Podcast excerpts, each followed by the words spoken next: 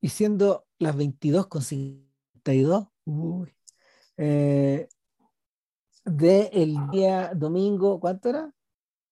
No tengo idea, bueno, 10, No, 11 de abril. Domingo, domingo, todavía es domingo 10 eh, de abril de 2022, eh, Civil Cinema 488, y como estamos tirando la cadena weón, hace como un año, weón, estamos en una actitud, estamos en una actitud kamikaze, y, y estamos, estamos en, en vi- en vista de que, en vista de que el final se acerca, weón, de todas las cosas, weón, puta, estamos cerrando y,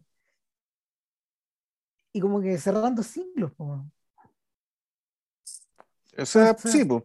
Pues como es el momento de puta, Es el momento de cerrar uno de los brazos de Ghibli, que es el de Isao Takahata, nuestro héroe. el gurú, el maestro, Sí, el sensei. Sí. Exactamente. Hemos atravesado a lo largo de los años por las películas de Takahata. No sé si algún día Vilche y yo, yo creo que ya no, ya. No, no- creo que tengamos el fuelle weón, de elegir Heidi bueno, de mirar Marco weón, que- como, como en orden. Y quién sabe, puede ser. No, ni, ni cagando, bueno, no hay tiempo, weón. Igual yo las vería, solo para solo para tratar de estar, para tratar de cachar cómo terminaron, o sea.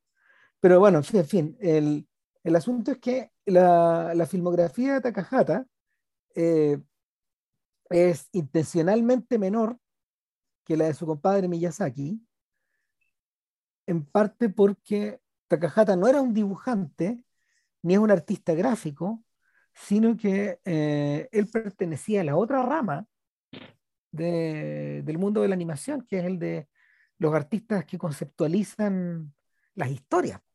Es un guionista y un productor, y un desarrollador de temas. Entonces, em, Takahata tiene que haber dibujado, pero, pero no, no al nivel polifónico de, de un Miyazaki, cuyas películas todas tienen como una, una línea estética coherente. Sin embargo, eh, los filmes de Takahata, que son cinco solamente, dirigidos por él en la era de Ghibli, eh, son todos distintos, porque todos cuentan con artistas o equipos de artistas diferentes.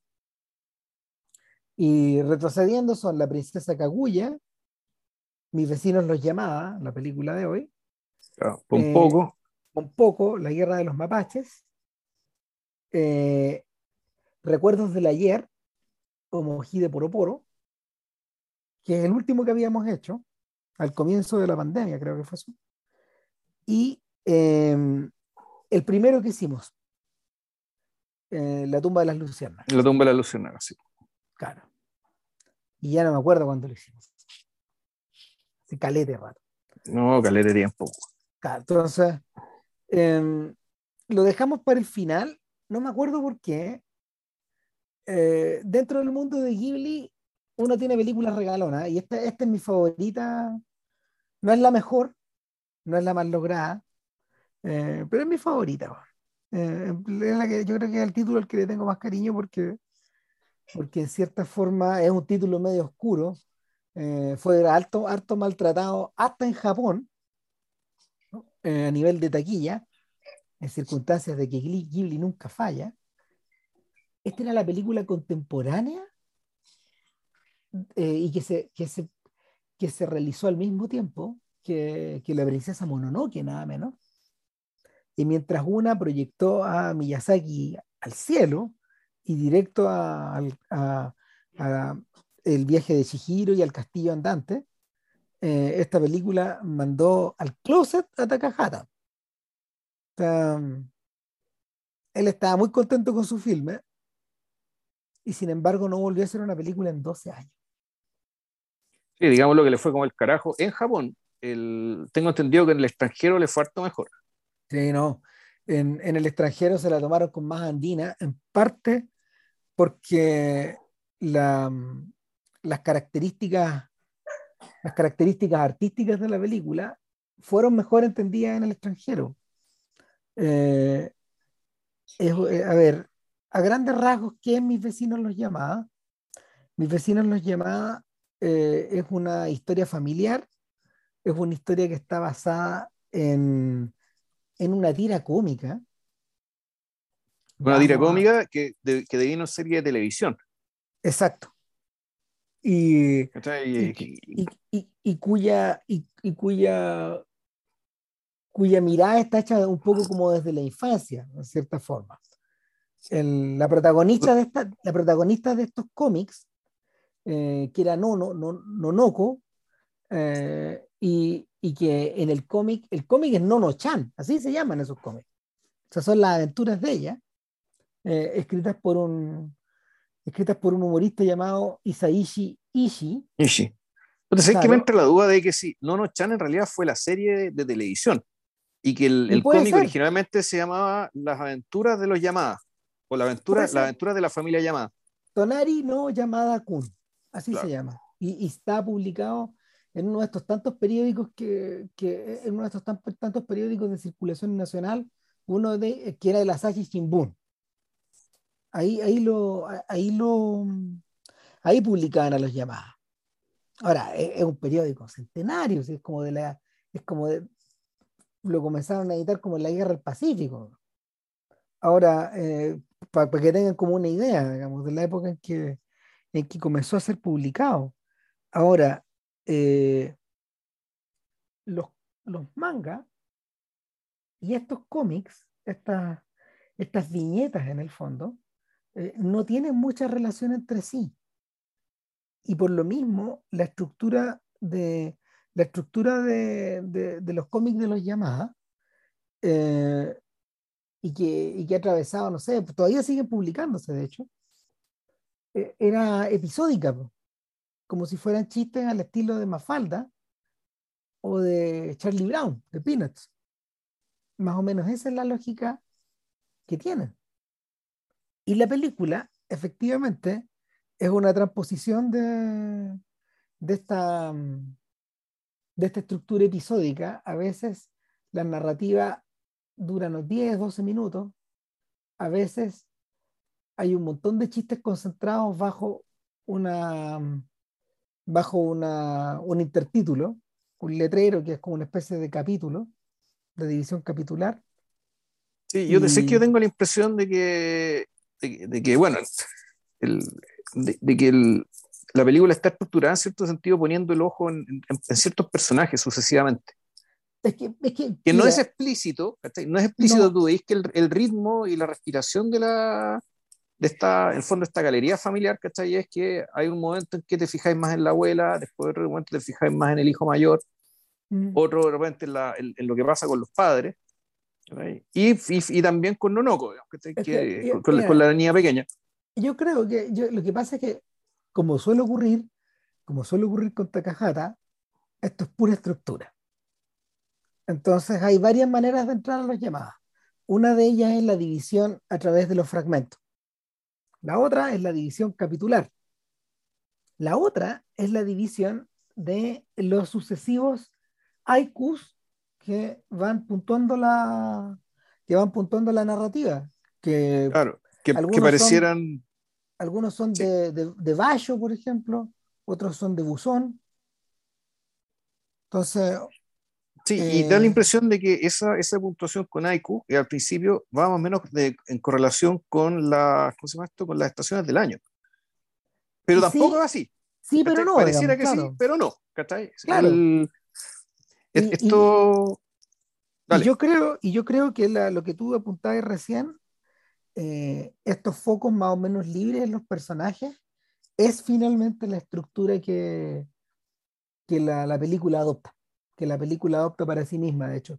Esta, esta película es caprichosa en ese sentido. Te sugiere una cosa y no se va por ahí. Te sugiere otra, después no se va por ahí. Algunos chistes son como unos gags, otros tienen una estructura dramática con principio, desarrollo y final. Eh, y el marco general está estructurado sobre la base de, eh, sobre la base de eh, dos discursos, uno que da una persona mayor y otro que da eh, en, en, en, dos discursos que se hacen en, un, en, dos matrimonios distintos a los que la familia asiste. En, una, en un discurso está hablando una señora mayor, una, un anciano, y por eso es importante escucharlo, digamos, y tiene un carácter medio épico. Y, y ya vamos a explicar por qué y cómo, cómo está reflejado. Y el discurso final, el discurso que hace el papá, llamada Otosa, en el fondo, el papá, no, ese, Otosa es papá en japonés, no, no es el nombre de él. Y, se refieren así, como a veces cuando acá dicen mamá, papá, los propios papás. Eh, y es un discurso que está hecho en clave de derrota, en clave de en clave, en clave, en clave menor, en clave bajada, y que viene a ser el contrario de esta, de esta arenga del comienzo. Y, y al final, al final eh, la película sugiere esta idea de, eh, sugiere esta idea como del ciclo de las estaciones, pero que también no se lo toma mucho en serio. Y puede, fíjate que puede que ahí, puede que ahí radique en el fondo eh, el problema de la incomprensión que el propio público japonés tuvo con la película.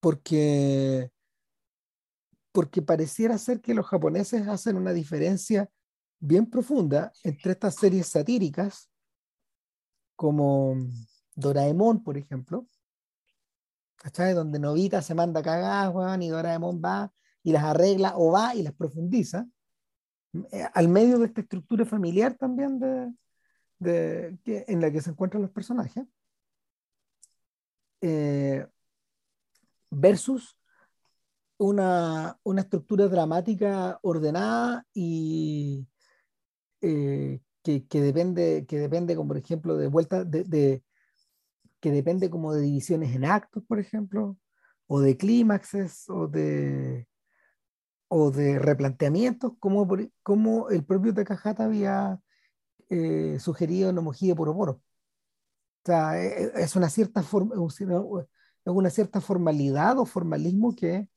eh, la, propia, la propia historia adopta.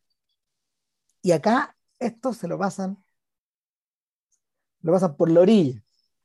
No, no es una, no es, un, no es una obligación. Acá la estructura probablemente sea la más libre de cualquier película de Ghibli que yo recuerde. ¿Habrá algo así en otra?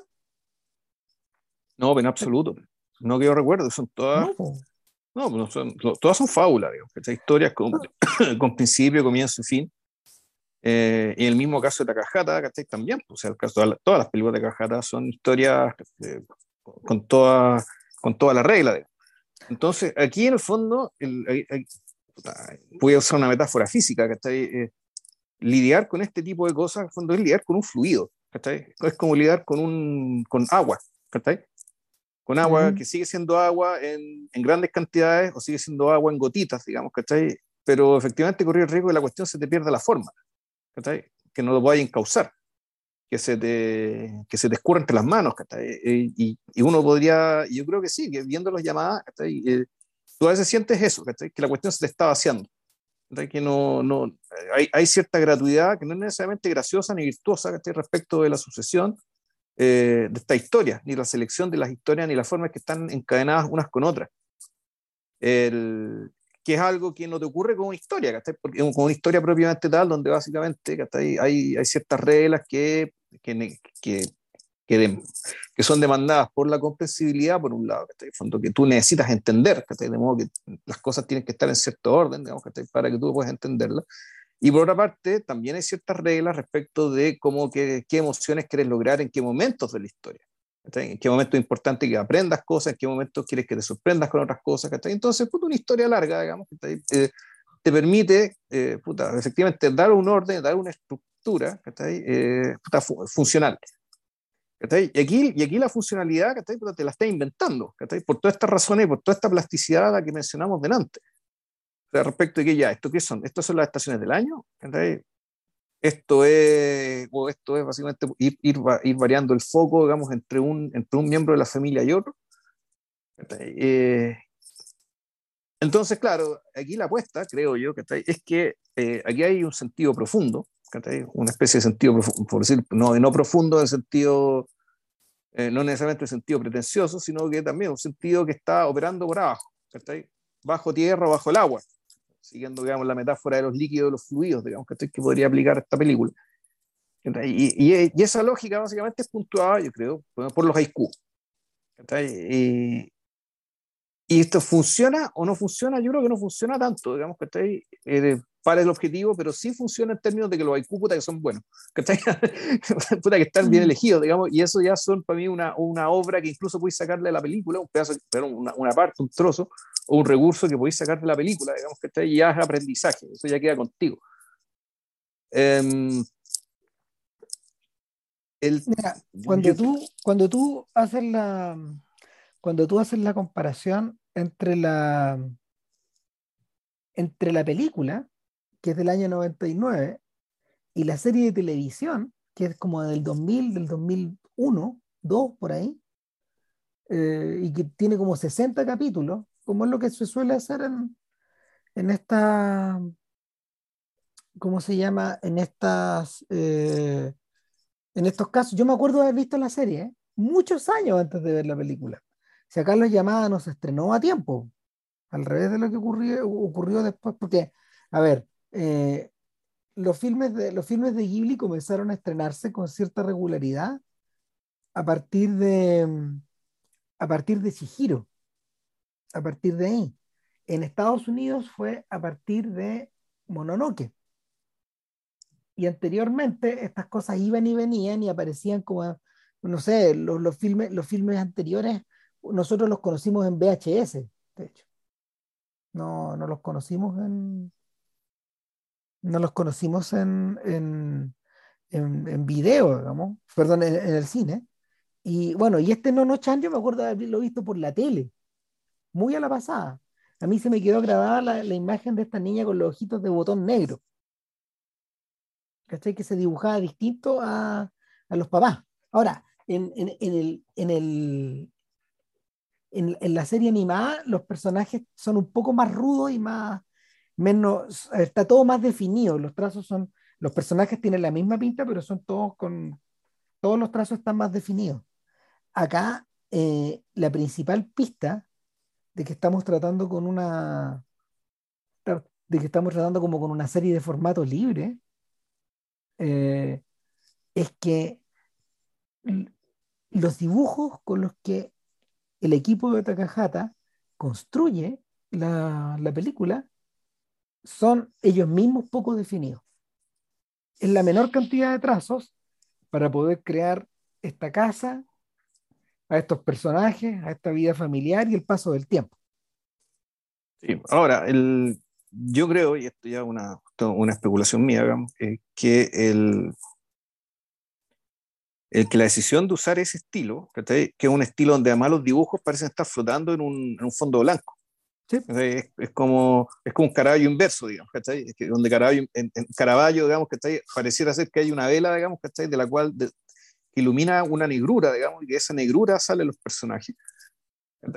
Aquí aquí pareciera ser que e, efectivamente como que cayó una gotita de agua sobre la hoja blanca y se empezó a desperdigar el color y aparecieron digamos, estas figuras muy básicas eh, pero muy reconocibles y muy icónicas muy icónicas en el sentido Scott McCloud diría que son icónicas icónicas como el logo Smile o sea eh, rostros hechos con la rostros y cuerpos hechos con una cantidad muy pequeña muy limitada de trazos que tiene, un tiene, la función, tiene la función icónica, perdón, y esto que además permite, y eso también podría decir que esto explicaría también el éxito de afuera, afuera que siendo esto muy japonés, gente no japonesa se va a sentir muy identificada con esto también.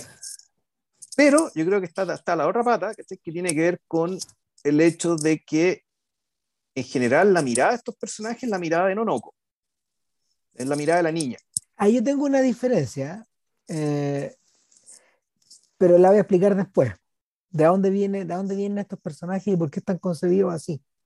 Fíjate que en, en Omojide Puro Puro, eh, el propio, el, el propio eh, Takahata había explorado en esta idea de, en los, algunos flashbacks, ir acuarelándolos, y lo comentamos en, en el podcast. Es decir, los recuerdos de nuestra protagonista, los recuerdos del ayer, a propósito, a propósito del título de la película, esos recuerdos venían dictados precisamente por una ausencia de una ausencia de definición, una ausencia de espacio, una ausencia de creación de fondos, de fondos en los que la, en los que la narrativa estuviera inserta.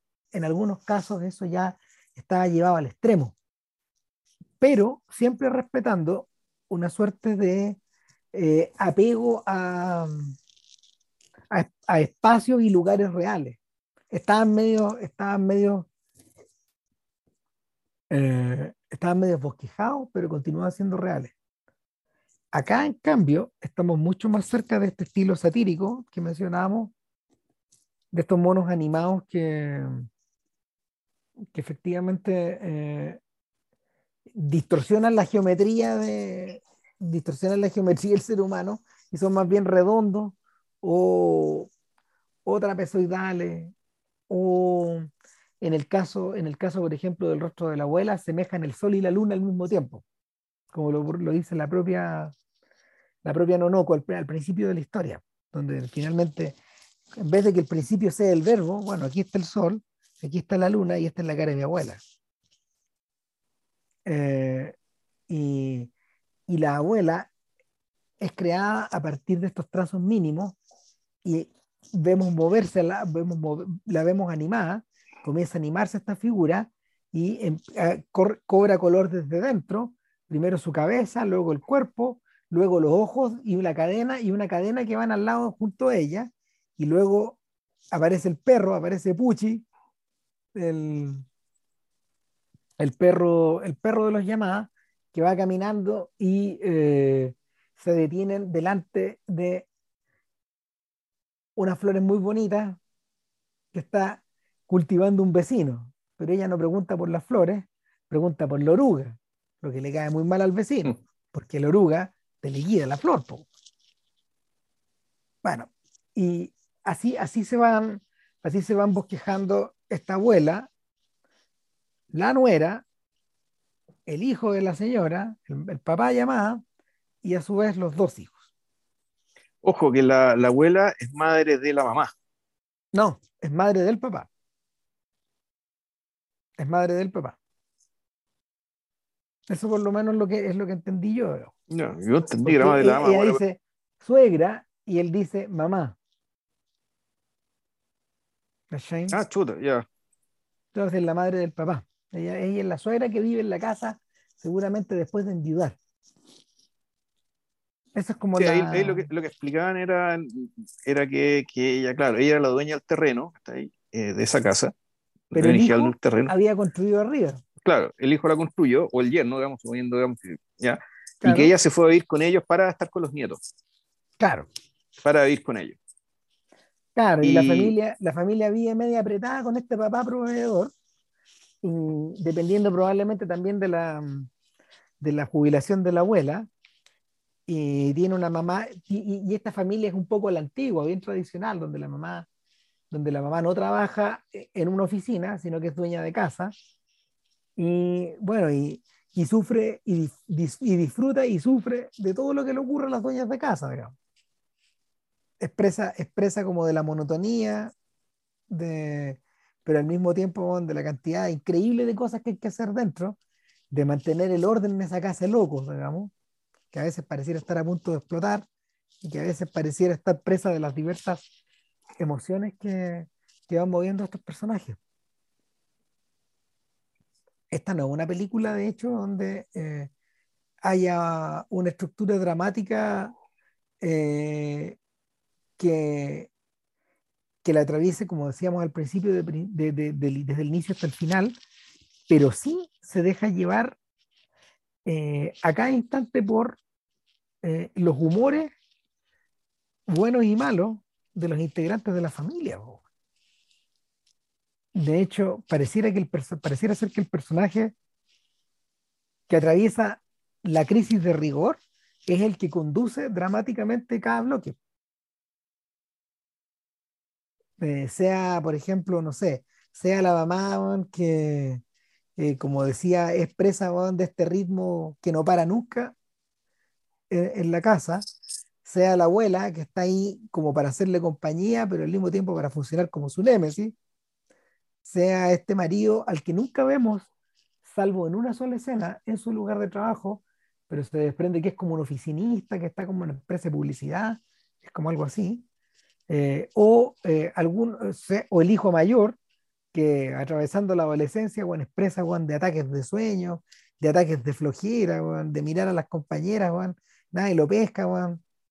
Eh, está pero no está, sufre pero no sufre, pasa de curso, le va mal o a veces le va bien. No parece. Claro, el, claro porque otra cosa que llama la atención de, de, la serie, que creo que también es algo que, que probablemente cayó mal en Japón, eh, que una sociedad tan exitista y tan competitiva eh, no le interese, no le, probablemente no le haya interesado que Ghibli se haya hecho cargo con, básicamente con la, la ambición artística que tiene Ghibli, eh, con los grandes gestos que hace Ghibli, que se haya centrado en una familia, no así mediocre, porque eso suena feo, una familia promedio, donde el papá es un oficinista promedio, donde la mamá es una dueña de casa, como muchas otras, donde el adolescente no es particularmente ni inteligente, ni curioso, ni ingenioso, digamos, no es como las protagonistas de las películas, no sé, está ahí como Susurros del Corazón, o estas niñitas, ¿cachai? Que son o, muy estudiosas, o que tienen inquietudes muy definidas, ¿cachai? Que la hacen destacarse. No, no este cabro chico, este cabro chico no se destaca por nada, tampoco es muy atractivo, al revés, más bien feo. De hecho, su propia, su propia madre y abuela dice, oye, como tiene novia y con lo feo que es. Por Dios. Y, claro, y, y, donde Nonoko, ¿cachai? Y Nonoko tampoco es extraordinaria, pero por último tiene la simpatía como es una niña chiquitita que ve las cosas de una manera distinta por ser tan pequeña y que por último uno puede decir tiene el potencial, ¿cachai? Tal vez, por decir que ahí tenga el potencial de ser algo más. El, y, uno, ¿por qué está pensando en estos términos?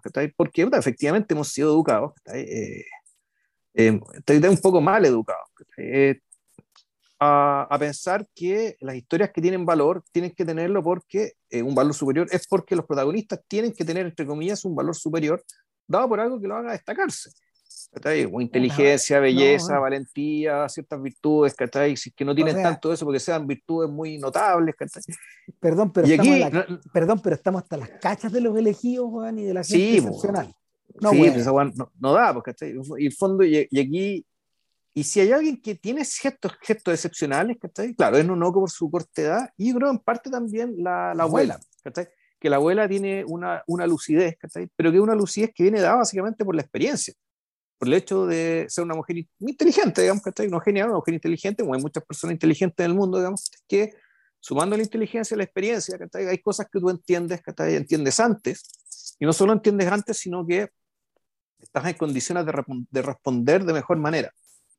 Y aquí voy a una, y aquí voy a un ejemplo, ¿cachai? Eh, a una escena que para mí es la escena más singular de, de, la historia, creo que más singular de todas las que te muestran, y que yo creo que refuerza el punto, ¿cachai? Mi punto inicial respecto de por qué. Sí, pues. Ah, pero, pero espérate un poco, espérate un poco, no lleguemos ahí todavía. Ah, ya. Aguantemos un poquito, aguantemos un poquito. Eh, démosle algún sentido dramático a esta weá, digamos. Eh, ¿Para qué? Bueno, sí, que esto que sea plano, caótico, desordenado, digamos, ¿cachai? Como lo llamamos, Sí, pero, bueno, es que, es que hay un detalle. Hay un detalle. Bueno, contamos al principio de que llamaba la atención que este filme fuera distinto a los otros cuatro de Takahata. Sin embargo, sin embargo, hay un punto que hay un punto en el que en el que el filme sí adquiere una relación con, su, con sus compañeros de viaje y es que em, yo diría que yo diría que se puede ese punto ese punto de contacto se puede entender por ejemplo si comparamos este mundo con el mundo de Miyazaki. Eh, el mundo de Miyazaki es un mundo donde existe la presencia de lo mágico, por un lado, eh, lo ecológico, por otro. Em, hay, una fuerte, hay una fuerte impronta de la tradición centroeuropea de la narrativa. Em, hay varios ejemplos en la, en la filmografía de, Miyazaki que nos llevan al siglo XX de Europa particularmente, eh, sea al comienzo o sea al final del XIX y los albures del XX, por ahí, Eh, digamos que es el mundo que es el mundo que va desde, desde las aventuras de Porco Rosso hasta el viento se levanta, por ejemplo. ¿Cachai? Y es un mundo, es el mundo donde es el mundo para el cual, si bien no se escribió Heidi, fue donde se leyó Heidi. ¿Cachai? Es esa generación de personas.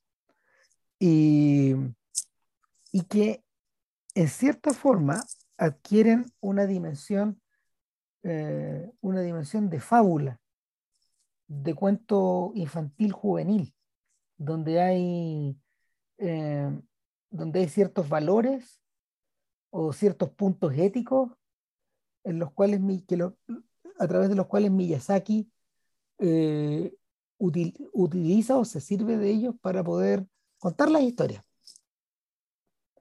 Bueno, ¿qué es lo que ocurre con, qué es lo que ocurre con eh, Takahata? Takahata es mucho más pragmático. Takahata, de hecho, no lidia en términos de, de lo fabulatorio o de lo mágico. Eh, las fuentes de Takahata, por lo general, son literarias. Siempre hay algo que, eh, siempre hay una, hay una fuente en la que está basado este relato. Pueden ser, no sé, antiguas historias medievales, como en el caso de la princesa Kaguya, o una novela escrita inmediatamente después de la o sea, eh, una novela escrita por una de las víctimas de la posguerra, en el caso de, de, mm, de la tumba de las luciérnagas.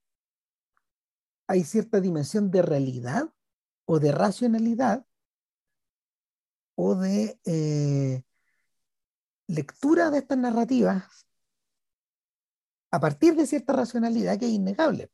Y eso incluso está presente en Pompoco, que es precisamente de todos los cuentos de Takahata el que más se acerca a, a Miyazaki. más se acerca, claro, a Miyazaki. Y sin embargo, mundo Miyazaki, como lo dijimos en el podcast, cuando uno ve la película, en realidad lo que uno tiene es una épica, pero una épica en clave ecológico-política, pero más política que ecológica.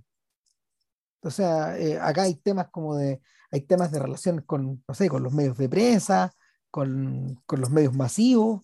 Eh, sí, no, pero sobre todo, claro, la, es la, pero es la destrucción de un modo de vida, ¿cachai? Junto con la destrucción del ambiente. Por eso es que es política ecológica a la vez. Claro. No solamente destrucción del ambiente, sino que es destrucción de, de ciertas comunidades que son obligadas a convertirse en subcultura dentro de la ciudad. y, y, y, viviendo como, como animalitos, digamos, que están escondidos en la, eh, en la alcantarilla.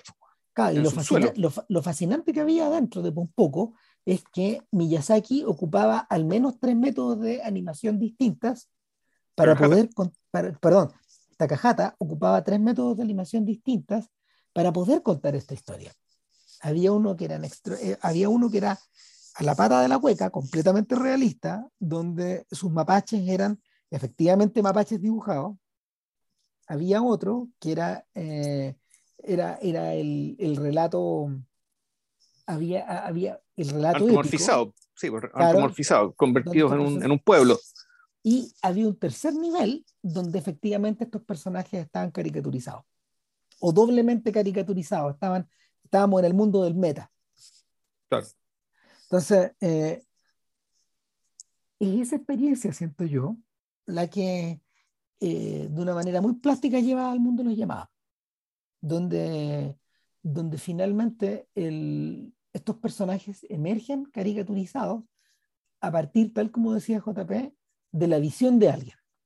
Durante un buen rato pensamos que es la visión de Nonoko, yo por lo menos estaba convencido, y sin embargo, cuando aparece la escena de los motoristas, la cosa se da vuelta. Porque ahí no está Nonoko. No, es que, es que precisamente lo que pasa, pero eh, es que Nonoko tampoco está en todas las caricaturas, pero el punto es que el, la escena de los motoristas, que es cuando, que, que, es algo muy nimio, digamos, donde el, el, el, padre, digamos, lo combinan a que vaya a hablar con unos motoristas que están metiendo mucha bulla, no dejando dormir a nadie. Oye, a propósito que acabáis de llegar, ¿por, qué no, ¿por qué no le decís a estos sujetos que se callen? Que dejen de meter bulla ya.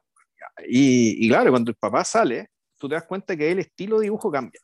Es que había cambiado antes había cambiado antes, cuando vimos circular por primera vez a los motoristas. Y es, ah, porque, estos, y es porque estos tipos no están en el mundo de los llamadas. Ah, y, a, y, a, eso iba, ¿cachai? Que mi claro, pero impresión, cuando entra, cuando entra a la casa, pero sí, el... mi, mi impresión es que ellos entre sí se ven de, ese form, de esa forma. Esto es parte como del cariño familiar. ¿Cachai?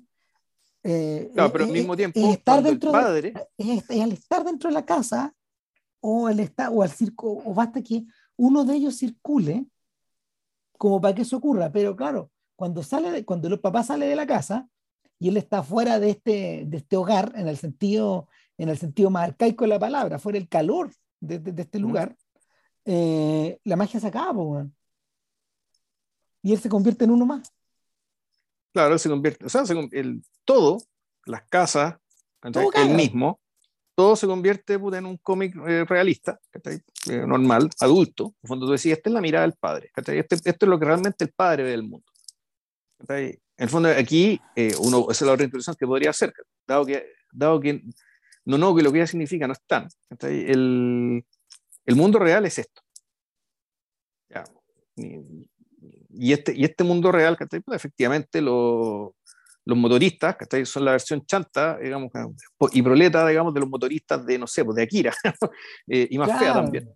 Eh, o sea, de hecho, de hecho, que no te quepa duda de que, Takata, de que Takahata estaba diciendo, así se ven los motoristas de Akira, no güey.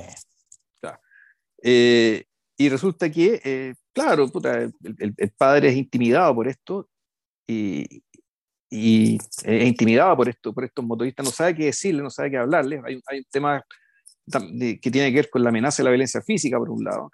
Y también yo creo un poco la, esto la, eh, que es algo más, más occidental, digamos, que, que en el fondo el, el, el, los, los, los, adultos que se sienten, que está ahí, en cierto sentido, torpes, inadecuados frente a los jóvenes, que, que sienten envidia a los jóvenes. ¿Quién es esta gente? No solo que es esta gente, sino que estos tipos son más atractivos que yo. No son creo. más atractivos porque, eh, No, porque no. sí, porque tienen motos, porque hacen lo que quieren, porque para ellos no aplican ciertas reglas que para mí sí. Es que yo no estoy, yo no estoy tan de acuerdo con eso. O sea, mi, mi impresión es que mi impresión es que hay, hay, hay cierta hay cierta sensación de deflación inmediatamente cerrando la puerta, bueno, cerrando la puerta del jardín, saliendo para afuera. El, este padre, este padre, este padre que llega a la casa man, que, y que la actitud, la actitud constante de este, del señor llamada es la de un sujeto man, que se saca los zapatos y se derrumba arriba de la mesa del comedor. sea, está, llega exánime, llega que le sirvan. O sea, de hecho, la película eh, gasta buena, una buena cantidad de, de, de sketches en demostrar que este sujeto llega reventado, cansado. Eh, a ratos hay, hay, un, hay, un, momento donde la crueldad del tipo para, para con su señora es flagrante. Eh, oye, eh, trae el diario. ¿Sabes qué quiero? Quiero fideo.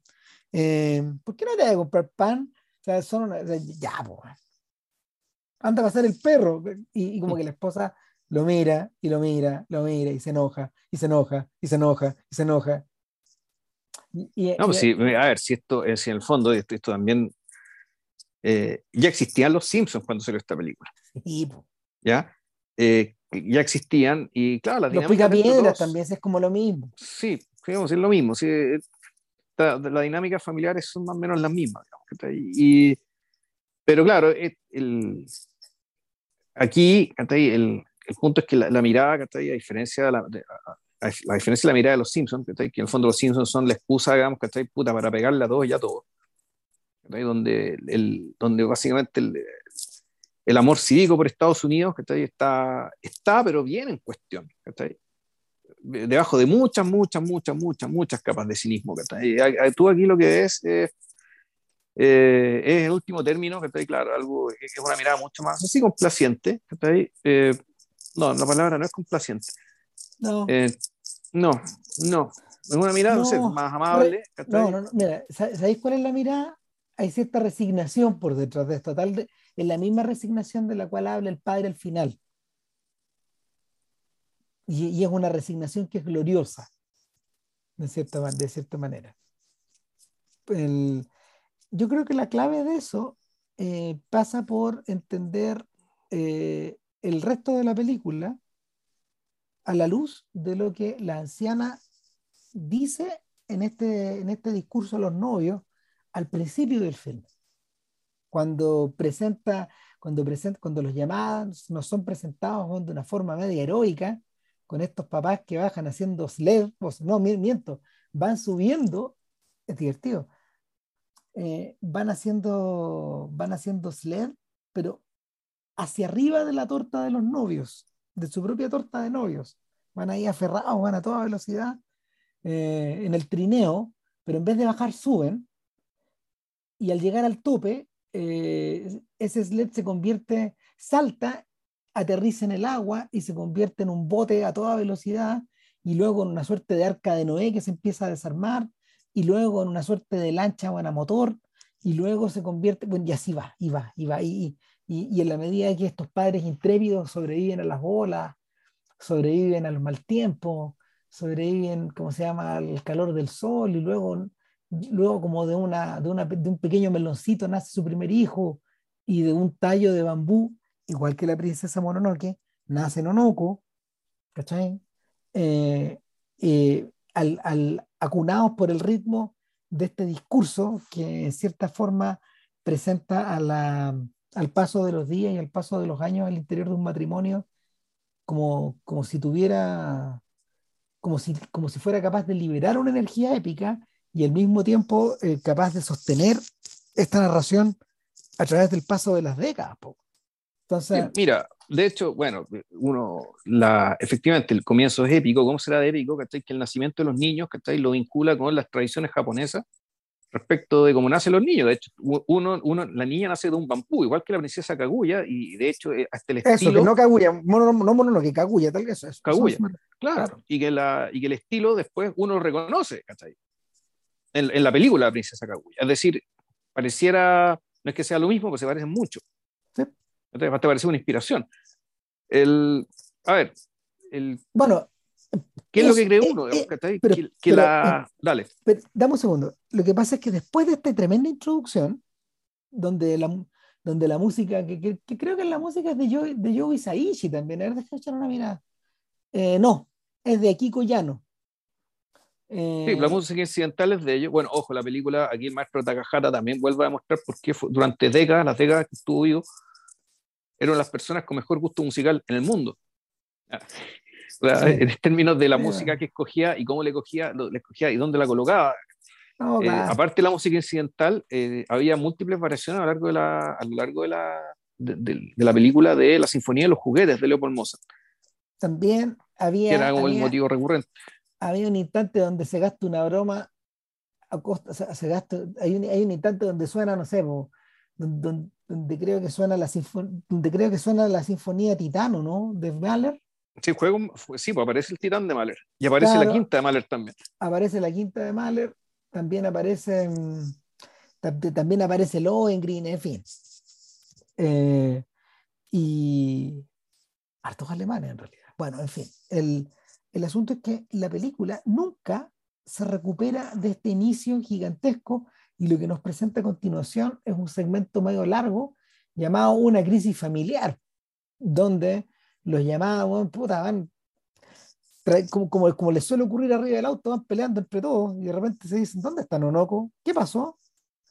A ver, chuta, dice el hijo, parece que la última vez que la dejamos estábamos en el mall y llegaste tú, papá, y nos, fuiste, nos pasaste a buscar y, y nos fuimos. Y parece que ahí se quedó Nonoco, ¿no? Sí, pues se, quedó en el mall. Sí, pues. Bueno, a varias personas les ha pasado. No daré nombres, conozco historias de cabros chicos dejados, cabros chicos dejados por los papás en los autos, eh, mientras ellos se van con los autos dejados en distintos lados. Pasa. Y, y es súper es súper enojoso para, esto, para estos llamadas que eh, enfrentan el taco de regreso al mall, vuelven y la cabra chica ya se fue con, con una vecina, con una tía, nadie explica por qué pero eh, en, algún momento, en algún momento la dan por perdida y sin embargo uno se, uno se ríe y se ríe y se ríe de, de, la miseria de estos pobres, van, y dice, bueno, este es el otro lado de la épica. El, la ciudad misma está presentada, volvemos, con estos mínimos rasgos, al punto que el auto de los llamadas básicamente es un conjunto de volúmenes geométricos que, que se va desplegando y que va avanzando por este, por este espacio vacío donde los otros son unos globitos que en la medida que se acercan a ellos adquieren entidad. Habla un poco de esta idea de que al interior de las mecánicas familiares, el otro, los otros o los extraños, en realidad eh, son terreno ajeno.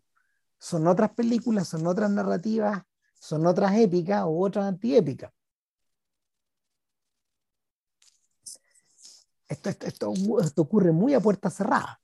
Y por lo mismo la película se refosila en esta idea de que hay ciertos gags que se repiten. O sea, se ríen, hacen casi el chiste de la pasta. Ah, bueno, ¿y qué vamos a comer mañana? Pasta. Efectivamente comen pasta como cuatro días. Y, corte y muestran un alto de tallarines que no tiene final. o sea, hay que comerse estas weas, se las compramos.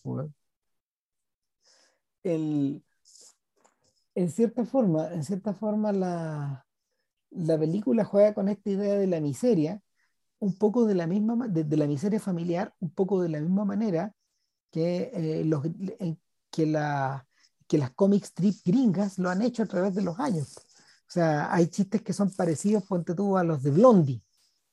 En español, Lorenzo y Pepita. O sea, Pepita, Pepita es esta señora como de buen ver, que, se casa con el feucho de Lorenzo, que es como un oficinista, en fin, y tienen estos hijos y tienen al perro y es reparecido. Claro, si volvemos, es un clásico, básicamente porque la estructura, la estructura familiar monógama, digamos, que todos conocemos, es en sí misma material infinito. Es, una incógnita, o sea, es un, es, un, es, es, es, la nada, es todo, puede decir todo eso y, no se agota. El tema no se agota. Claro, pregunto si ustedes mismos por qué, veis, por qué tantos años vieron los Venegas. Me refiero a los chilenos que, están escuchando este podcast. O sea, los, Venegas duraron, no sé, 25, 30 años por esa misma razón. Claro, y no solo eso, sino que el, y, eso siendo una serie, pero tú venís, tú estás viendo, digamos que uno podría, no sé, pues ¿Cuál fue el primero? ¿Desde cuándo? Eso es una buena pregunta. ¿Desde cuándo que la vida de una familia random, normal, digamos, es un objeto de atención permanente, ya sea o en el cómic o en las películas, no en el teatro, porque el teatro funciona de otra manera, digamos. Pero claro, lo que tiene que ver ya con la, con la entretención seriada, eh, eh, el, el, el cómic y, y, por otra parte la serie de televisión, que vendrían a ser como el, lo equivalente. Es súper buena pregunta. Mira, eh, The Family Upstairs este cómic creado por George Herriman y del cual se, del, cual se desgaja Crazy Cat, eso parte como 1911, ponte tú. Em, y, claro, ¿cuál es el argumento de The Family Upstairs? Que puta, la gente, oh, esta, familia que tenía un papá, una mamá, eh, un abuelo, un, hijo y una hija, creo eran así. Em, era básicamente este mismo grupo familiar, eh, eran, eran constantemente atormentados por la familia que vivía arriba. Po. Ya. estamos, hablando de un entorno urbano, ¿no? Estamos hablando de un entorno urbano, me imagino. Ah, ¿De una ciudad grande o una ciudad, una ciudad cualquiera? Una, una, una ciudad grande. Ya. Herriman, Herriman vivía en Chicago. Entonces, efectivamente eh, era, era, un trasunto de, era un trasunto como de la vida urbana y de que el espacio se había achicado de tal manera que eh, para, tu paz familiar o tu paz mental dependía del que vive arriba. Y no solo del que vive arriba, porque de repente Harriman empezó a propósito a, colocar una winchita abajo donde había un ratón con un gato que peleaban. De ahí, ahí nace Crazy Cat. Y claro, y era el gatón, era el ratón y el gato que circulaban en la casa de, en la casa de, estos personajes. Y eso es el abajo, para, e, para ese gato y el ratón, los protagonistas del cómic eran la familia de arriba. Y así, hacia el infinito. Eh, en, el, en, el caso de, en el caso de Gasoline Alley, eh, que es este cómic donde los protagonistas eh, envejecían al ritmo del día a día, envejecieron al ritmo del día a día prácticamente hasta después de la Segunda Guerra Mundial y hasta que se casa el Skisix, que es el niñito que, que le dejan a Walt Wallet eh, en la puerta, en la puerta de la casa. Entonces, claro, el, el, niño crece, va al colegio, va a la universidad, después va a la guerra y después se casa, vuelve y se casa. Más o menos es así. Ahora, el, el, e, e, en, en, en, en Gasoline Alley, de hecho, pasaron tantos años que en la medida que las cosas se ponían más serias, el dibujo dejó de ser caricaturesco y pasó a ser prácticamente realista. O sea, en forma paulatina. Y un poco, un poco al estilo de esto. Hay muchos ejemplos, pero eh, en realidad, en realidad el, el, humor era costa, el humor era costa de las miserias del día. Entonces, a mí me da la sensación de que esto viene desde principios del siglo XX y desde una y, claramente desde un entorno urbano. Cuando hablamos de Midney San Luis, de hecho, yo creo que estos tipos está, eh, eh, Minelli y su equipo se estaban refiriendo al comienzo de este mundo. Claro, el, grupos familiares. Claro, porque tiene que ser en entorno urbano? Porque básicamente la, la, la urbe es el producto y, la, y solo es, es un producto y también es una, un mecanismo, digamos, gigantesco de reproducción de sociedad de masa, o sea, de masa, donde es decir, mm. donde tú eliges una familia y esa familia habla por todas. donde en fondo la, donde las, las grandes singularidades, eh, las grandes cosas distintivas en fondo se ahorran y esta familia, que si bien es única, sin embargo, cualquier persona que tenga una familia se va a sentir identificada con esto. ¿Por qué? Porque esta es una reproducción, digamos, en masa. Yo creo que, yo creo que además esto es consecuencia de una evolución que venía de antes. Mira, cuando Laura Ingalls empieza a publicar sus novelas a instancias de su hija, de esta periodista que era tan importante que, y que se supone que ayudó a editar los libros, eh, Laura Ingalls empieza a publicar las novelas cuando ya una señora bien mayor, eh, a mediados de los años 20, por ahí. Eh, y ella está retratando un mundo que es un mundo de transición el mundo de la pequeña casa en el bosque, que es el primer libro, y luego de la pequeña casa en la pradera, que es el segundo. Ahora, ¿qué pasa con los, qué pasa con los Ingalls y con los Wilder en esa historia?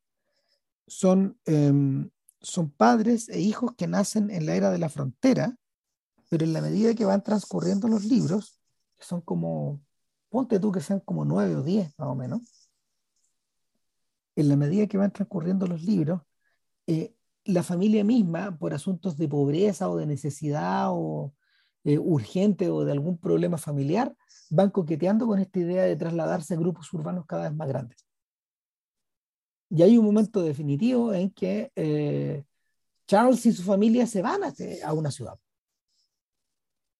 la hija después se devuelve a un, a un, entorno, a un entorno más, más, más salvaje, más de campo pero hay un momento en que la familia está en la ciudad.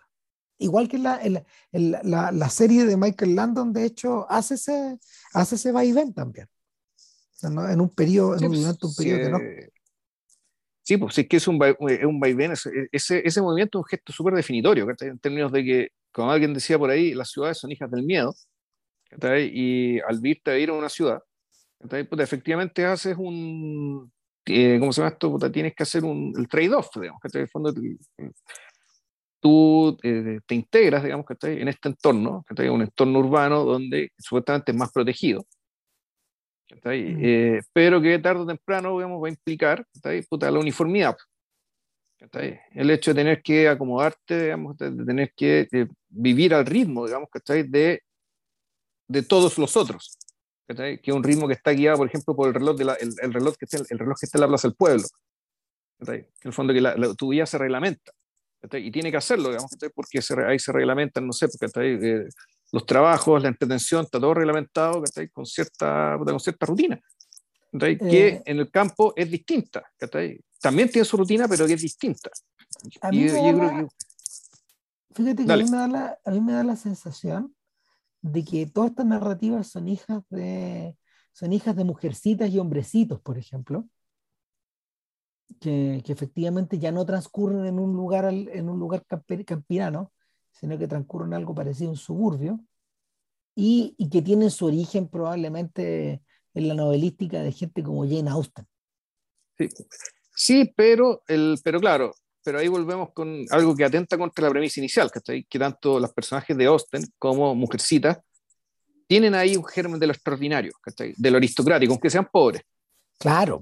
Hay algo aristocrático en ellos, que ya sea por el talento, el ingenio, por la, la, inteligencia y que la pobreza en el fondo vendría a ser, y la, entre comillas, insignificancia social, digamos, que dentro de un medio aristocrático, es en el fondo una cárcel que les impide desplegar los, talentos que ellas realmente tienen. Pero a, diferencia digamos, de la premisa de la sociedad de masa, digamos, eh, ellas no son unas cualquiera. Ni los personajes de Austen, ni, eh, ni las hermanas. Uy, ¿cómo eran las hermanas? ¿Cuál es el nombre de la hermana mujercita? Bueno, se olvida. Oh, también. Bueno. Bueno, Phil. y la... Totalmente de acuerdo de hecho, cuando, cuando Ingalls, cuando Laura Ingalls escribe los libros, Ingalls los escribe en retrospectiva, como si fuera una persona de ciudad describiendo esta infancia transcurrida en Arcadia. E, ella ya los escribe desde una época, desde, desde, una perspectiva donde esa forma de vivir está vuelta histórica. Oh. Y, claro, por lo que te queda, lo que te queda, bueno, es, la, es, la, vida urbana, eh, es, el vivir colgado de la micro, es, como se llama, tener, que tener, que acordarte de comprar, no, y tener que acordarte de comprar los fideos bueno, antes de llegar a la casa porque te llega. Pero bueno, es por poco, si por poco lo que termina contándote es eso. Sí. Solo que a diferencia de lo que te cuentan los Ingalls, no fue una elección libre, sino que fue realmente una masacre. Así es. Bueno. El resultado de una masacre. Seamos francos. Es una masacre. Sí. O sea, en el fondo lo es. O sea, no, no, no, no hay cómo hacerle el quite. Es, es. Entonces, eh, o, algo, o, algo, algo se, o algo se quiebra o algo se pierde, digamos. Una de las razones por las que, por la inversa, una gran cantidad de, una gran cantidad de tiras cómicas Em, estadounidenses triunfaron es porque precisamente en vez de descansar en una, en vez de descansar al interior de una estructura realista o, o en cierta forma eh, eh, desmitificadora, como, como, como podían ser estas estas series familiares con, con, pequeñas ganancias, miserias, en fin, etcétera, eh, es porque viraron o hacia, eh, o hacia los mundos de fantasía, o hacia los mundos de aventura, o hacia los mundos del absurdo. Eh, al interior de esas cosas habían estructuras que te replicaban la estructura familiar, o sea, que te, que te replicaban el formato familiar. Por ejemplo, en Terry los Piratas, efectivamente, Terry era era protegido por una estructura de amigos o aventureros o compañeros de viaje con los que configuraba una familia. Pero la aventura era lo más importante. Algo similar ocurría. Y otra cosa, y, y, otra cosa, que una cosa, el hecho de que esté rodeado por una familia o alguien que lo cuida como si fuera una familia, eso no quiere decir que las relaciones entre los distintos miembros de esta familia sean tan importantes. No, pues. No tenía por qué serlo, digamos. De hecho, de hecho, estos tipos revertían a la idea de que para poder mantener estas narrativas había momentos en que los protagonistas se perdían, a veces por varios años, y luego reaparecían. Eh, y claro, pues así no funcionan las familias, pues. No. O sea, la familia funciona a través de la convivencia, el desgaste y la resignación. Tal como dice, tal como dice eh, el papá al final, y al mismo tiempo funciona sobre la base eh, del cariño, de la, ¿cómo se llama?, de cierto calor de hogar y, y, en último término, de la gloria de estar metidos en esta estructura. O sea, funciona, funciona en esos dos planos al mismo tiempo. Y es lo que va pasando con, es lo que va pasando con la llamada, en la medida de que la película va avanzando. Entonces, hay una suerte de contradicción ahí al medio.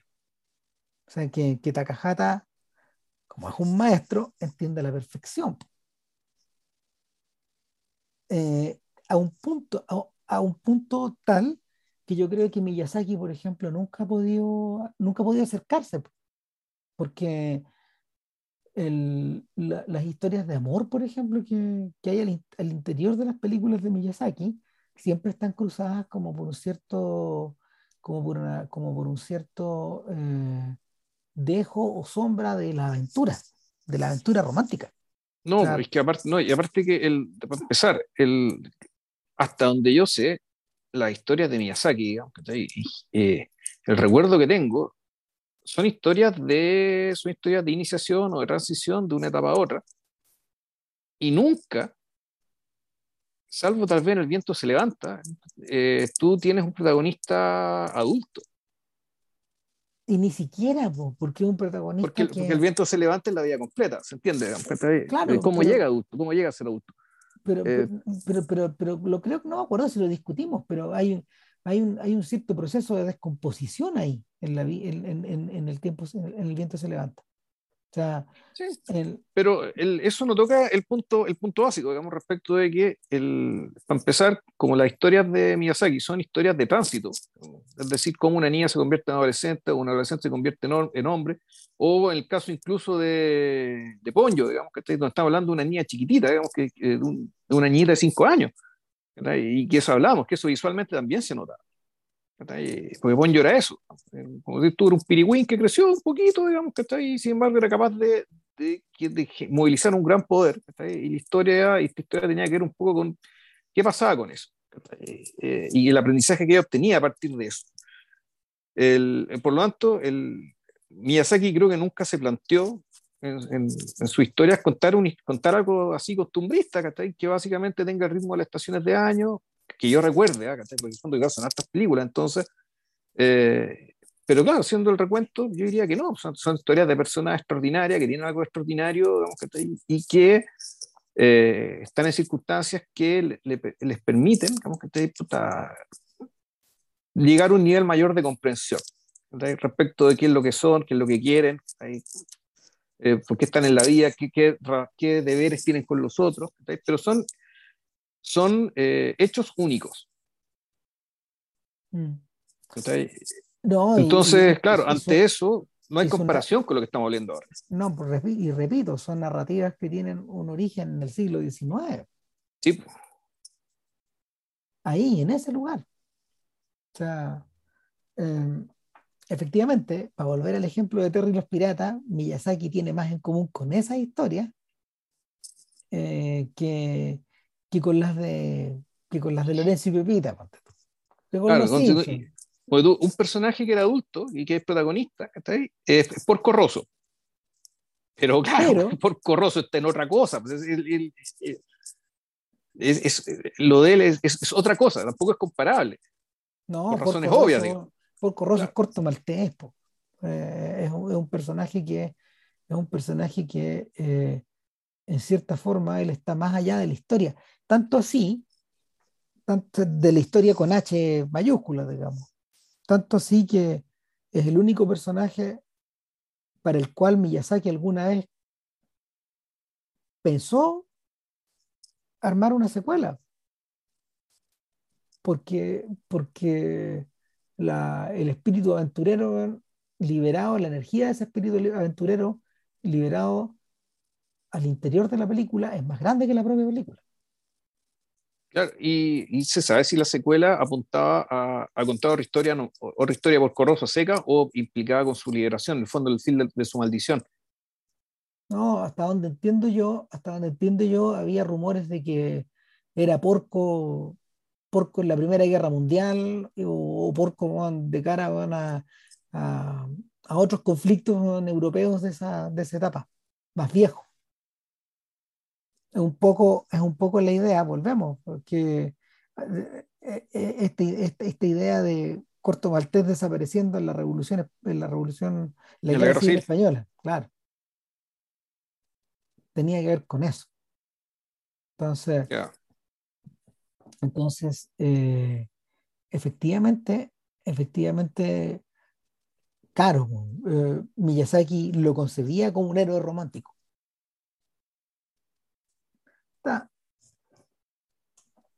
Es un misterio, es un misterio saber qué habría pasado en este, en este, en este espacio intermedio en el que, eh, en el que Takahata no realizó película. No lo conocemos tanto como para, como para alcanzar a cachar qué se quedó en el, plano de la en el plano de, eh, del proyecto, por ejemplo. O sea, en parte también porque era un señor que trabajaba con las cartas muy cerca del pecho. Entonces no, medio impenetrable. Medio impenetrable como figura también desde Occidente. ¿sí? Para todos los efectos, Miyazaki, eh, Miyazaki fue objeto de toda la de, todos los honores, de toda eh, la sorpresa y de toda la adulación de, quienes vieron en, en, este ciclo de películas tan extraordinario, eh, una suerte de tesoro. Ahora, eso tuvo muchos beneficios, pero también tuvo muchos costos para Miyazaki, porque también tuvo, yo creo que tuvo que cargar en la espalda ese problema también, al final. No era tan simple, después de todo. No era tan simple echárselo la, echarse la mochila al hombro. Sobre todo con bueno, cajata que estaba tan replegado. Sí, y aparte que Miyazaki, ¿cuántas, ¿cuántas veces ha dicho que se retira? Como cuatro veces. Entonces, naturalmente que ese resultado de ese cansancio, de ese estrés, ¿cachai? Y, y, y, en el fondo, puta, no sé, uno, uno supone, digamos, que, que eh, ¿cómo se llama esto? Que las personas mayores, y sobre todo las personas mayores japonesas, ¿cachai? Que suelen tener un estatus, de... Eh, un estatus de respeto mayor, digamos, y también de exigencia mayor. ¿cachai? Esto que hablábamos de cómo eh, y que por lo tanto, digamos que uno esperaría un, nivel un poco mayor de templanza respecto a saber lo que quiere y saber manejar Puta, la, la, la, la, demencia, el negocio en que está metido. O sea, alguien que dice que se ha retirado como cuatro, que se ha retirado como cuatro veces, ya no lo tomé muy en serio, digamos, respecto a las cosas que dice, que dice o no dice. No, claro, además Pero efectivamente eso es un síntoma de lo que acabáis de decir, de que de este un tipo que efectivamente está, está empujando un barco que ya se lo vio demasiado grande para el sol ya no es capaz. O sea, de hecho, con todo el mm. tiempo que se ha tomado para hacer la siguiente película, que parece que ahora es la última, y que no, weón. Por favor. Pues, puta, como el tío Baña, algún momento tiene que descansar, Claro, me quiero ir para la casa. Además que, claro, no es un señor muy fácil. O sea, se han hecho tantos documentales de, de Miyazaki como alguna vez se hicieron de Fellini, y claro, en la medida que más y más documentales se hacen, más quedan a la vista las grietas. Las grietas de nuestro personaje, lo cacarrayas que es, pues, lo neurótico que es. Lo, bueno, eh, lo maniático del control, bueno, en fin. O sea, es que tenéis que ser muy extraordinario, ¿cachai? Para lograr ese nivel de perfección sin esas taras. Y eso es lo que sabemos, que es así. Bueno, ahí tenemos a Berman. Berman no, y, un, y, un, montón de gente, ¿cachai? un montón de gente, ese es un perfil. Sí, un perfil de, un, perfil de un, tipo, un tipo de gente que sirve para cierto tipo de pega. Entonces tenéis que ser alguien, no sé, eh, tenéis que ser osu, ¿cachai? de repente para con cosas más, con, con cosas aparentemente más simples, con gestos más simples, ¿cachai? Para lograr eh, lo mismo y más. Mm. Por eso. Y, puede ser, y puede ser que Osu sea igual de neurótico. Yo sospecho que no. Yo tengo, yo tengo la impresión de que no. No, porque tomaba, tomaba como bestia. Ahí se iba, ahí se iba. Ahora, sería interesante, por ejemplo, en el caso de Oso, echarle una mirada a los, a los carnets, o sea, a los, a los, a los cuadernos que, que, que, los franceses editaron hace un tiempo atrás. Son como 900 páginas de los... De los no, son, no es un diario de vida, son, son cuadernos de anotaciones. Entonces, anda tú a saber, digamos, qué, qué es lo que hay ahí. Eh, una de las razones de esta, de, esta capacidad como de achicarse de, de pensar en pequeño, pero al mismo tiempo no perder el foco en los grandes, porque es la razón por la que me gustan las llamadas. Están flotando pues. ahí, están flotando ahí, preocupados, de, preocupados de quién, de quién tiene el control remoto, porque llegamos a esos niveles. no, pues y, es, como, es muy, es muy bonito esto de que el, de que los padres, pese a todo, nunca dejan de ser niños, y de ahí la razón también de que el dibujo sea como es. Y, y, volviendo a la escena de los motoristas, eh, yo sigo pensando que esto igual, que esto está trazado por la, por la mirada de, eh, de la niña pequeña, pero no deja de llamar la atención de que cuando aparece la mamá, y la esposa y la madre, o, o, suegra, digamos, y la abuela, acompañarlo mientras está con los motoristas, que tú ves a los motoristas que están caricaturizados y todo vuelve a convertirse en, en, en, esta caricatura, digamos, y efectivamente estos, estos motoristas tan temibles se ven completamente ridículos. Y a eso iba. Todo, todo vuelve a eh, toda esta tensión, toda esta tensión dramática, falsa tensión dramática, que no sé. No, no, era, yo creo que era, real. Era real Pero desde la perspectiva de él, nuestro, dueño de, nuestro dueño de casa se caga, digamos. En cambio, aparece la abuela y todo se, todo se, este, este, este globo rojo se desinfla, se desinfla, y lento, y lento, lo suficientemente lento como para que se vuelva patético. La situación. Y, se vuelva patética, se vuelva patética el, el, el, dueño de casa que está mirando, se vuelva patético el motorista este el que lo empiezan a adular de una forma evidentemente eh, eh, ¿cómo se llama? Evidentemente doblez, donde le están diciendo básicamente, usted es un idiota, váyase. ¿Cachai? O sea, eh, yo creo que es, es, eso, pero yo creo que también está lo otro. El, el, está la... Que yo creo que la vieja, el, el, fondo del efecto no está básicamente que lo esté insultando por debajo, sino que también lo que le está diciendo, le está diciendo cosas del mismo, que el mismo no entiende, y que a lo, que a lo mejor no entiende que lo, que, que, lo van a incomodar. O sea, en ese sentido, tú decís, esto se ve ridículo, se vuelve ridículo, pero eh, la sabiduría de la vieja no solamente es insultar elegantemente, porque en realidad no creo que quiera hacer eso. Te lo digo, te lo digo, lo que pasa es que esta cosa funciona a varios niveles a la vez. Sí, a eso voy. Pues. Entonces, por eso, pero es, eh, eso y lo otro, siempre. Eh, el, el nivel por abajo, digamos, ¿cachai? Y, y, por eso es que el, y, eso está, ¿cachai? Y aunque no se vea, está, y eso es lo que hace que el fondo funcione la premisa de la película, en general, que es que mm. la, pese al desfile, pese al desfile de nimiedades y de mediocridades que es esta historia, efectivamente la, la, vida en sí misma sigue siendo épica. Lo que está debajo de todo esto es, vamos a decir, épico, cósmico, somos grandes palabras, que hay, un, eh, que hay una fuerza vital gigantesca que tiene su propio ritmo, que tiene su propio tiempo, digamos, que está acentuado con los haiku, como una forma en que emerge esta verdadera vida digamos, que nosotros protagonizamos sin darnos cuenta.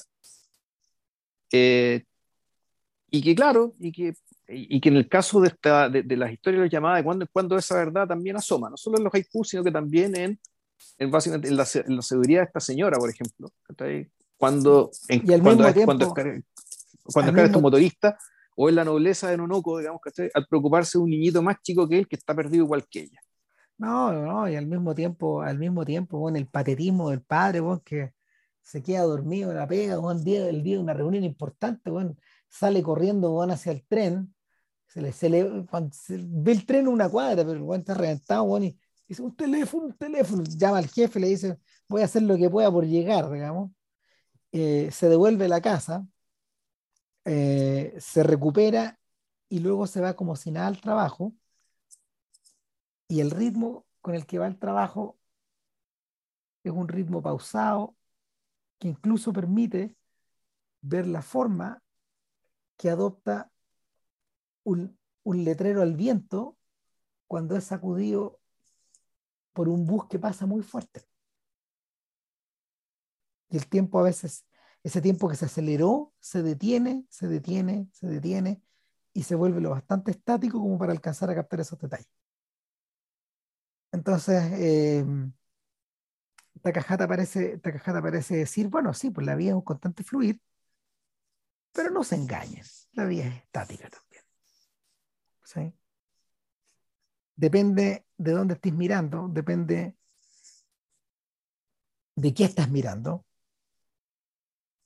depende de quién está mirando. Eh, el, yo creo que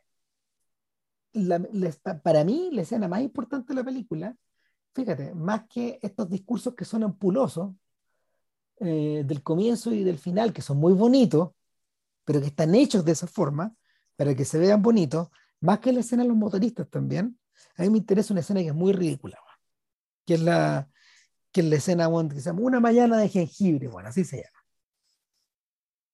Puta, claro, entonces eh, la, la, escena deriva, la escena deriva de un comentario popular donde se dice, cuidado con echarle mucho jengibre a las cosas, que se te van a empezar a olvidar. y, y, efectivamente, pues, caen todos redonditos porque la mamá lo saturó de jengibre toda la semana, al punto de que en la mañana del día siguiente, puta, todos se olvidan de todo. El cabro chico se olvida, el cabro chico se olvida, que lleva el pijama abajo, de, del uniforme. La niña se, se, le olvida la comida. Al, al, marido se le olvida, no sé, el, el, se le olvida, como, se le olvida el, maletín. A la, mamá, a la mamá se le olvida, a la, a la abuela se le olvida, a la abuela que le lleva a la cabra chica la merienda, se le olvida que tiene que ir a comprar y se le queda la bolsa es un cúmulo de olvidos y de olvidos y de olvidos y de olvidos y de cagadas y de cagadas y de arrepentimiento y de ida y de vuelta y de volver a entrar y de volver a salir, de ponerse los zapatos, de sacarse los zapatos. Eh, eh, eh, es, la, es la reducción al absurdo de, de la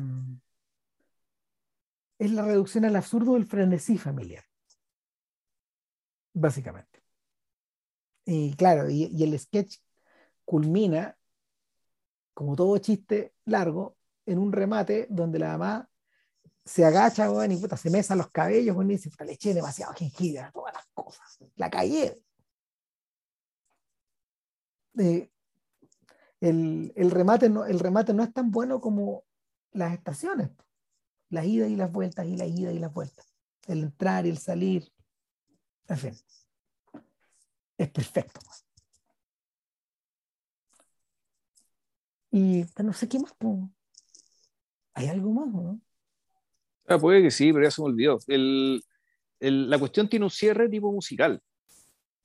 Sí. Que en el fondo es, una especie, es una especie de espejo del inicio, está ahí, sí, pero, pero, pero, pero está hecho para.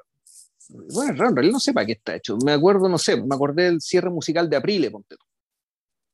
Es un poco eso. Donde, donde, esto, donde el, musical consiste básicamente en redondear las cosas, En, en, en la, la, experiencia que tú acabas de ver, eh, resumírtela, eh, acelerándola, la, la, coda que llamáis tú, esto, esto de, de, condensar en fondo todo lo que viste En, un, en, en, otra forma de movimiento, en, otra forma, en, en, otras imágenes, donde la cosa también se vuelve surrealista, como, como al principio era, épico, eh, como era épico, aquí eh, es más bien tú cierras con una celebración.